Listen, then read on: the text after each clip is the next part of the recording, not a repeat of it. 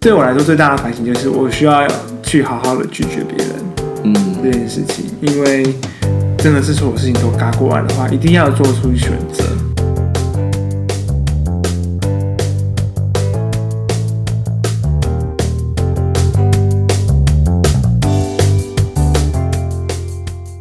家好，欢迎收听 CC 灵芝，我是阿策，我是阿坤，这是一个吸收了人生日月精华的频道。我们邀请你在这段时间与我们一起自在的 CC 灵芝。今天想要跟大家聊聊，我们其实停更了一下下。对，那这个停更，我们是说周转不灵嘛，就是哎，有时候是钱周转不灵，有时候是精力周转不灵。像我们这次就是时间周转不灵。对，因为遇到年末实在是太多太多事情了，什么核销啊，然后很多事情刚好又都撞在一起，包含我们之后会办的 Let's Talk，或者是哇，我我我觉得很有趣，你怎么突然停顿了？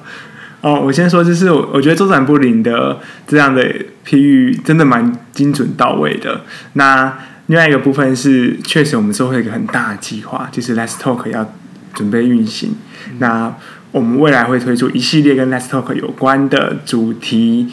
希望大家也可以来听听看。对。我刚刚会停顿，是说到底是在忙什么啦？就是十二月怎么这么周转不灵？就是到底有哪些事情？然后就仔细一想，就是觉得很忙很忙很忙。可是呢，你仔细一想，好像又突然想说，哎，到底是什么事情？嗯、那不过我知道，像阿坤这边，就是之前突如其来的连续三周的三场大演讲，对，然后加上我们这边的计划也都持续在执行，然后本来就任职工作嘛，对，所以就整个忙炸了。呃，对。那时候真的很很感谢大家的帮忙。那刚好就是在十一月底之前，那个时候本来就有一个预计要开三场收费的线上讲座，不过也不是说什么大演讲，大概才十几个人而已。那那时候本来可是不会因为十几个人或一百多个人，你的准备就不一样，你知道吗？就准备来说，都是场大工程。对，那只不过。嗯，对我来说，其实一开始是预期没有说可能会开成功的，因为跟我们最初在谈的人数有一个蛮大的落差，我们预计是收到三十个人，那在时间快截止的时候，还是只有十几个人报名，所以有那时候就想说，那是不是就不会开成功了？嗯，结果后来就是讨论下来，还是硬开，所以那时候我就瞬间压力爆表，因为那时候十一月到十二月是。刚好期中考过后是学生状况最多的时间，不是期中考前啊，是期中考后。对，是期中考后。哦，那你呃都会有，就是呃期中考前会是一波，期中考后会有一小波，然后那时候也是各种活动要收尾，因为十二月要准备核销了，要关账。嗯，所以很多活动也会集中在十一月中到十二月初这段期间。而且我想今年格外如此吧，嗯、因为疫情占据了好几个月，所以。等于要核销，你全部都要塞在可能九月、十月、十一月、十二月才开始办活动，嗯、然后就全部都要塞在这里。没错，然后当然财务呃，就是会计师那边是完全不会去延后这个时辰的，他全部全部给你卡在这个时间，就跟以前一样。那、嗯、他没有想要延后自己关账的时程，没错 他还是需要时间工作。对，那自然而然就是学校，然后再加上呃，我们刚刚说的那个 Let's Talk，刚好也是在那个时候，从十一月底。要进行呃，就是公司会议，然后隔个一周之后的周末又有一个培训会议，所以等于说所有的事情全部拉周会，等于一到日就是基本上我们白天都有事情要做了，然后结果晚上还是要准备一个额外的事情，这样。没错，双正值，那时候真的是压力大到一个炸掉，嗯，因为就最一开始的是说要续办。就是这个讲座的时候，其实在那之前我都只有构思，所以我并没有很很完整的去做出就是讲义啊，或者 PPT 或什么的东西，就是一直在脑袋里转，说我要带什么东西。可是真正确定要带是大概讲座前三四天，然后那一周要哇三四天，对，就是那天、嗯、那周三确定要晚上确定要带，所以四五六就整个压力爆表。然后到礼拜日，然后六日就是 Let's Talk 的公司会议，所以也没有时间。对，所以那几天我就开始开启了某一种状态，就是我整个生活习惯变了。嗯、我不止呃咖啡开始大量饮用。你平常一天大概喝多少？其实，在开学的时候，大概一天就喝两杯。上午一杯，下午一杯，上午一杯，下午一杯。然后我会让自己不要喝太多，嗯，就尽量啦。嗯，但是后来我发现不行，就是我晚上还需要花很多时间工作，呃，然后工作到可能十二点一点，我隔天早上五点六点起来，然后继续再去做。这样你起得来啊？我我是起得来的，但是呃，对我来说，我起来可能假设我闹钟设五点，我实际起来会是五点半，就会稍微赖一下。对对对，但还是会起来。对。所以我通常都会是在我预计的时间，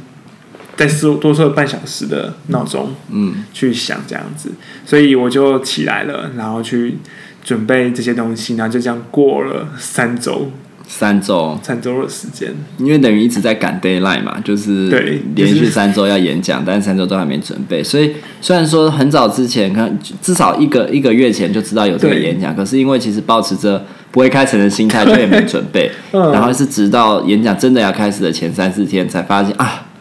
还是要讲啊，对，然后才开始毛起来准备，所以迫使你进入了一种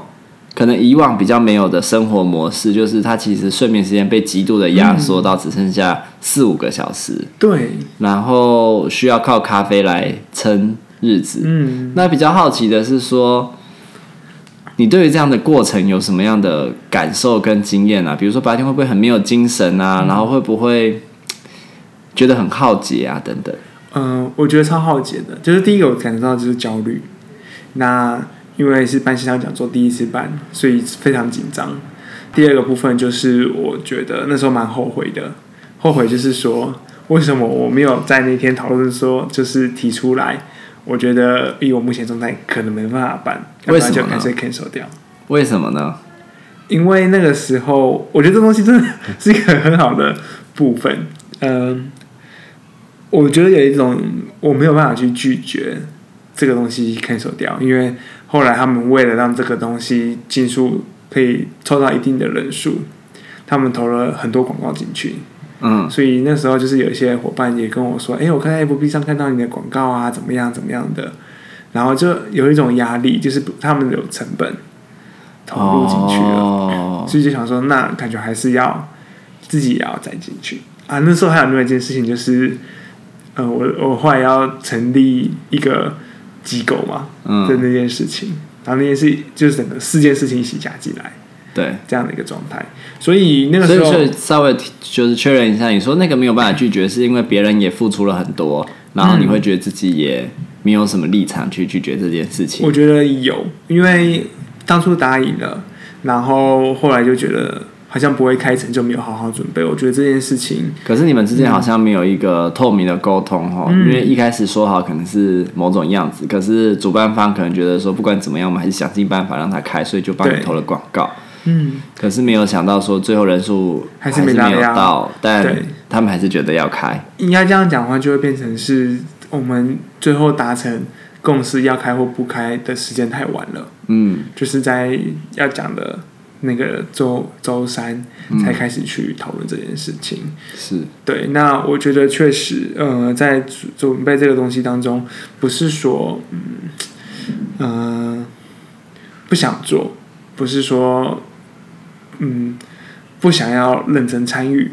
可是问题就是，当然是很多其他的外物一直在排，排掉了很多事情之外，我觉得就像你说的，跟呃整个要我们要一起办的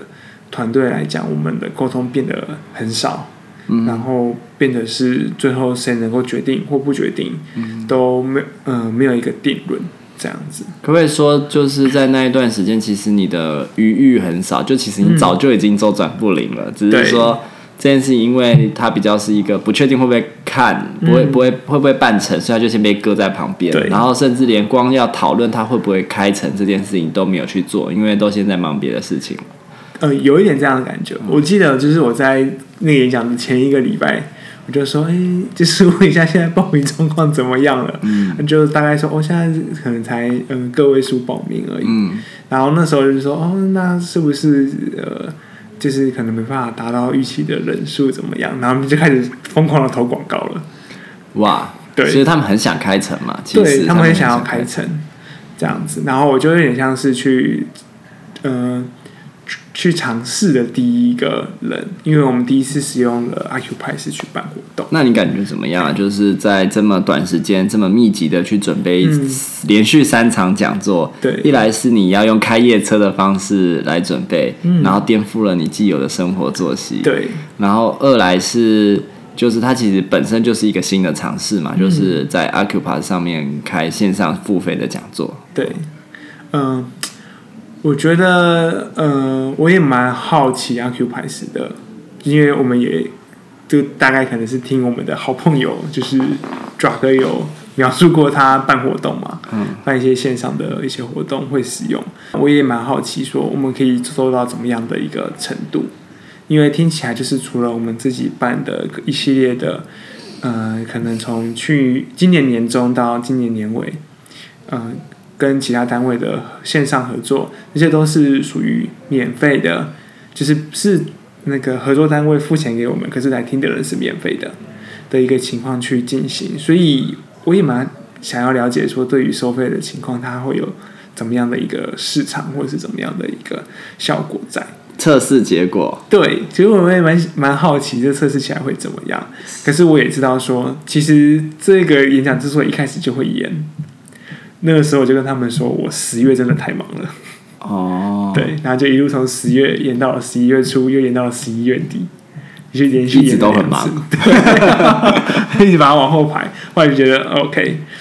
真的到位了。可是从这刚你说的这个东西，就知道说，因为我知道你这些免费的演讲其实都上百人嘛，就是一两百人，嗯、对，没问题。所以，因为我觉得你这一次的讲题其实也是很吸引人，你是讲关于青少年，然后我觉得其实很多家长都很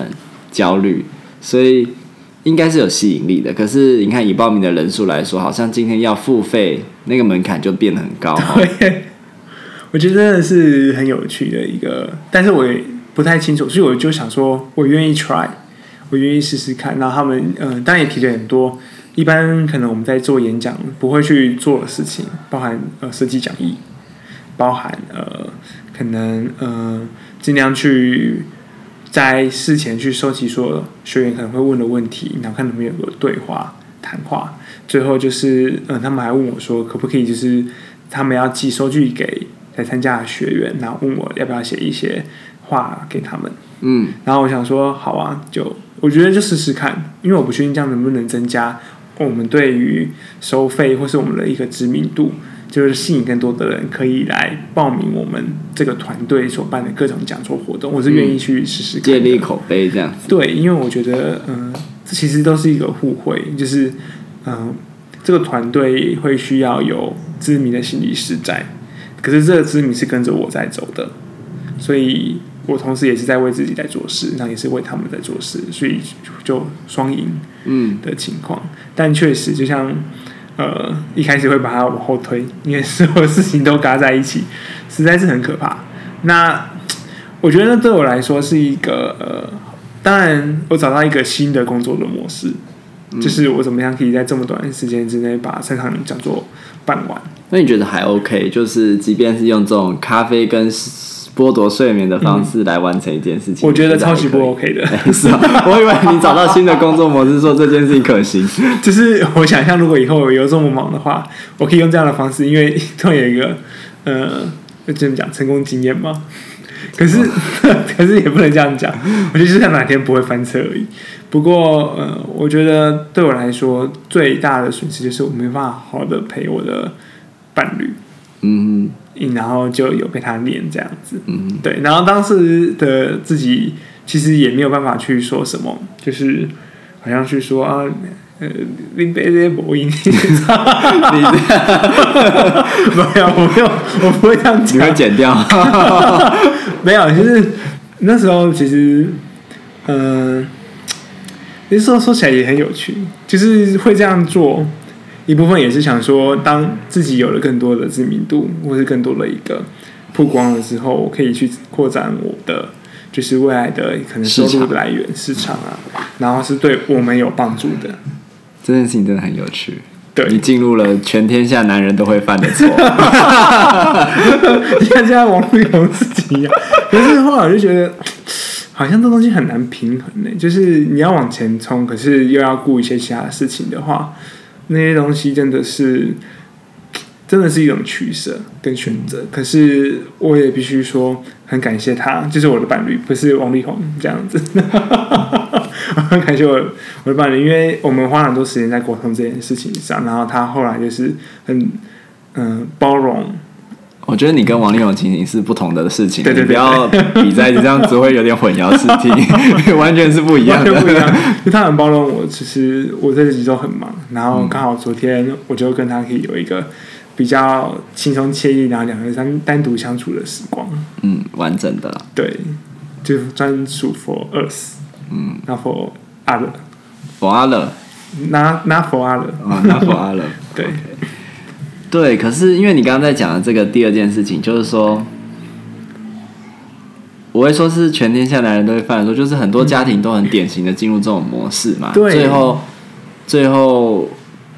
特别是容易到孩子成年之后，关系失和，就会是在我们上一辈很常见，就是爸爸觉得要为了这个家庭很努力、很用心的付出，把一切的时间跟精力都贡献在工作上，对，加班啊，做很多事情啊，弄副业啊，然后想办法维持一个家。可是他只是把钱带回家，嗯，人没有回家，他没有时间，那家人也不知道怎么跟他相处，他也渐渐不知道怎么跟家人相处，然后甚至太太也会觉得，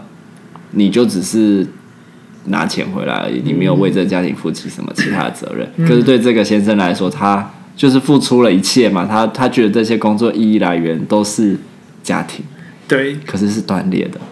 对，虽然说你也只是那个啦，只是你刚刚在描述那个过程，比如说你会对伴侣会有的那个不满出现，然后是你伴侣对你会的要求出现，那就是一个非常雏形的 雏形的样子。我觉得也是典型，因为。嗯，我觉得是在这个结构里面，并没有人是受惠，或是没有人是愿意去。没有人受贿，没有人受贿，对，但也没有人是愿意。对，因为像假设以男性传统男性来讲，他就是被这样赋予他的角色，所有人都是社会上都是以这样的眼光在期待着他要去撑起一个家，就连他如果他太太也是这样的意愿的话，那。就会出现一个很拉扯的情况，就是他想要把多一点的时间放在家里面，可是这部分是他过去不被允许，也是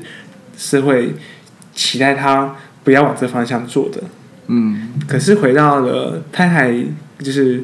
嗯、呃、这样的一个角色上面，其实又会出现一个很断裂，就是他确实需要这样的一个经济来源。嗯，可是他也期望先生可以同时作为一个兼顾家里的。角色的位置，嗯，那我觉得这两个东西它不应该是冲突的，它应该是要并行的，嗯，甚至是太太也可以出去工作。所以这边就是在一个伴侣关系里面有一个现实感的沟通是很重要的，就是说，哎，我们期待花很多时间跟彼此相处，那我们衡量了自己现有的能力跟收入之后，我们花多少时间要在工作上？嗯，如果我们一昧的追求要有所谓很高品质、高收入的生活。那会被牺牲的其实是彼此相处的时间。嗯，我们如何在这两件事情中取得一种平衡？你让我想到一个例子，就是我的女朋友嘛，然后她之前有去当，反正反正就是之前有一个朋友，嗯，然后他觉得他觉得我女朋友很棒，就说：“哎，那个我我我认识一个谁呀？然后他是医生啊，然后要介绍给他认识这样子。”然后我女朋友就是不太给人家面子的，跟他说不要。就是说医生都很忙，根本没有时间陪我，我需要人家陪，所以呢，必要、嗯、这样。那、哦、那那，但这件事情是非常反社会的，你知道吗？嗯、就是社会都很以往我们被教的，就是说，哎，跟医生结婚在一起，你会很优渥的生活啊，当医生娘啊，嗯、然后很好啊，什么什么什么之类的。嗯、但是你你看他对这件事情的说法是很反社会的，就是说，哎，因为他。觉得他知道说医生虽然有很好的收入，可以给他很好的生活，但其实大部分医生可能真的都会把时间放在放在工作上。嗯，除非他到一个年纪，然后一个稳定的阶段，他不想要投入那么多时间在工作了，他去做一个取舍，不然可能真的不太有那么多的时间去陪伴他的伴侣。嗯，我觉得这确实，就是因为我们其实花很多的时间在讨论关于未来生活的一个品质的状况。嗯。这好像应该放在等下第二集了吧？就是等下第二集。对，应该放在后面去聊。不过我们要帮这集收尾，你自己收一下那个浩劫的经验。OK，我觉得确实对我来说最大的反省就是，我需要去好好的拒绝别人。嗯，这件事情，因为。真的是所有事情都嘎过来的话，一定要做出选择。可是我真的觉得你你刚刚讲那个例子有点骑虎难下啦，因为你们都已经骑虎骑到那里去了，对，你突然跳槽跳车会被讨厌。说实话，我觉得是，但是是呃，如果什么东西都要兼顾到，那最后最所以也许是我们在做自己生活上安排跟规划，我们有没有办法？稍微 foresee 就是稍微预想一下，我那一段时间到底能不能复合这个评估更精准一点。嗯，然后这这就让我想到一个很 一个事情，就是我发现我的目前服务的对象啊，嗯，他们都很难去做到，就是对于未来的规划，嗯，然后很多时候就是，诶，刚开始可能学习出很闲，然后接一堆事情，嗯，然后学习中爆炸，嗯，然后就开始大家吵架，就是为什么你不多点心，为什么你不来参加我们的会议？我觉得。OK，就是他们会犯这样的错误，那我到了现在这个年纪，我还是会犯一样的错误，嗯、所以其实真的是好像很难去避免这样的一个情况出现。我觉得这其实是要，嗯、这是一种能力，而且是需要被练习的。嗯，它其实跟就是有一种叫心智化的能力，其实有一点相关的，就是说我们能不能去预想。我在某一个时间点，这些事情通通都加进来以后的生活会长什么样子？如果我们能够预想，就比较能够去判断说这件事情到底要加进来还是不加进来。嗯，那我自己会用的一种辅助方法，就是虽然说我也不是说都判断的很精准了，但我觉得还算在我的掌控范围。就是我其实会很依赖行事力，嗯，就是我任何事情我都一定会放进行事力，甚至是那种重复性的事情，我都会直接把 book 在某一个时段。嗯，甚至只是那种非固定的事情，比如说我在学德文嘛，我其实很要求自己一定至少留一点时间写德文作业。但如果你没有把写德文作业这个时间排进去，它永远都会被放在最下面，因为它不是一件紧急重要，它是重要紧急，但是又没有那么必要。就你没写也不会怎么样，因为这是成人的德文教育，不是小学不交作业会被老师打之类，现在也不会被打。所以，所以，但是我就要特别安插一个时段，比如说我就是安插礼拜二晚上，我就是拿来写德文作业。嗯、如果我不安插，我就很容易把别的事情排进这个时段，对，就不会写德文作业了。我觉得这很有趣，因为我们之前才在呃上一个关于时间规划的课程，嗯，然后就是分四个象限嘛，重要不重要，紧急不紧急，嗯、最容易忘记的就是重要但不紧急的事情。对然后这东西让我真的需要好好去。重新去整理一下，什么事情对我来说重要，可是它不紧急。嗯，那他一定要现在就先把它完成，不然它变成紧急的时候就可怕了。嗯，因为我觉得，当我因为人都有不同人性啊，比如说像累了，我就是会想要休息嘛。嗯、但所以，我有些很重要的事情，我就会直接把它压一个时间，就这段时间就是只能做这件事情。嗯、虽然说有时候生活会比较硬，但是在非就是我我把它认定为它不是一个放假的时间，放假的时间当然就是让它。空掉，嗯，可是如果是有一个要在工作的模式上的时候，就直接把它压进去，这样我自己觉得还蛮有帮助的。我觉得这样听起来，也许你可以试试看，还是需要再多练习，你就可以预测到 啊，十二月原来会炸掉这样。现在十二月应该还好了，对。呃，应该说高峰过了，剩下来走的都不是走在高原上了。接下来换我了，加油啊！好啊，那今天先到这里喽，好，拜拜，拜拜。